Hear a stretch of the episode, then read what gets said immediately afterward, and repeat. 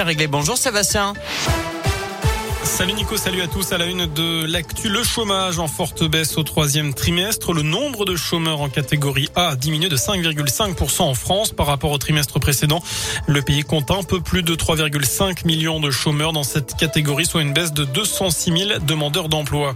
Autre bonne nouvelle, Auvergne-Rhône-Alpes est en tête des régions qui recrutent le plus, à égalité avec l'île de France, selon le baromètre du site Région Job.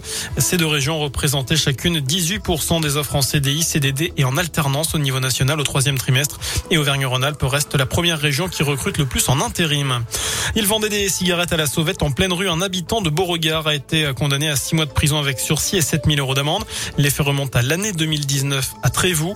L'homme de 48 ans se garait sur une place handicapée et revendait la contrebande directement aux clients. Je n'ai fait que dépanner mes amis. Voilà ce qu'il a déclaré à la barre selon le progrès. Le coup de gueule des surveillants pénitentiaires à la maison d'arrêt de Saint-Quentin-Falavier. L'UFAPUNSA dénonce l'explosion des projections. 3500 objets ont été lancés depuis l'extérieur depuis le 1er janvier, dont seulement 1440 récupérés. De la drogue, de l'alcool, des téléphones ou encore des armes blanches. Dans le reste de l'actu, le premier rapport de la commission inceste est dévoilé aujourd'hui pour mieux protéger les enfants. Il recommande de suspendre l'autorité parentale et les droits de visite d'un parent poursuivi pour inceste. On change d'heure ce week-end, l'occasion d'appeler à la prudence. Les accidents de piétons augmentent de 40% chaque année dans les jours qui suivent le passage à l'heure d'hiver à cause du manque de lumière en fin de journée.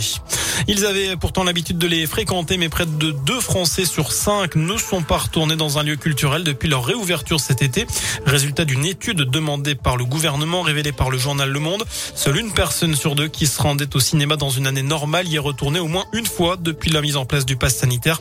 40% seulement dans un musée, 27% pour un, concert et 25% pour une pièce de théâtre. Alors vous y êtes-vous retourné? C'est la question du jour sur radioscoop.com. Vous avez jusqu'à 19h pour répondre sur notre site internet. On passe au sport, à commencer par du basket. La JL Bourg veut repartir de l'avant. Après trois défaites consécutives, toutes compétitions confondues, la JL se déplace ce soir à Ljubljana, en Slovénie, en Eurocoupe. C'est un gros morceau de la poule. Le coup d'envoi du match, c'est à 20h. Un match à suivre en direct et en intégralité sur notre web radio JL Bourg. En foot, il y a de la Ligue 1 dès ce soir avec ce match à rejouer Nice-Marseille. C'est l'affiche de la troisième journée. Elle avait été interrompue en août dernier après des incidents. Et puis vous avez peut-être déjà joué au marchand ou à la marchande quand vous étiez petit. À Perpignan, les enfants peuvent le faire, mais en vrai, tous les mercredis, un hypermarché de la ville met à disposition l'une de ses caisses aux enfants de 6 à 12 ans pendant deux heures dans des conditions réelles, c'est-à-dire qu'ils bipent les articles de leurs parents, encaissent, rendent la monnaie avant de repartir avec un petit diplôme.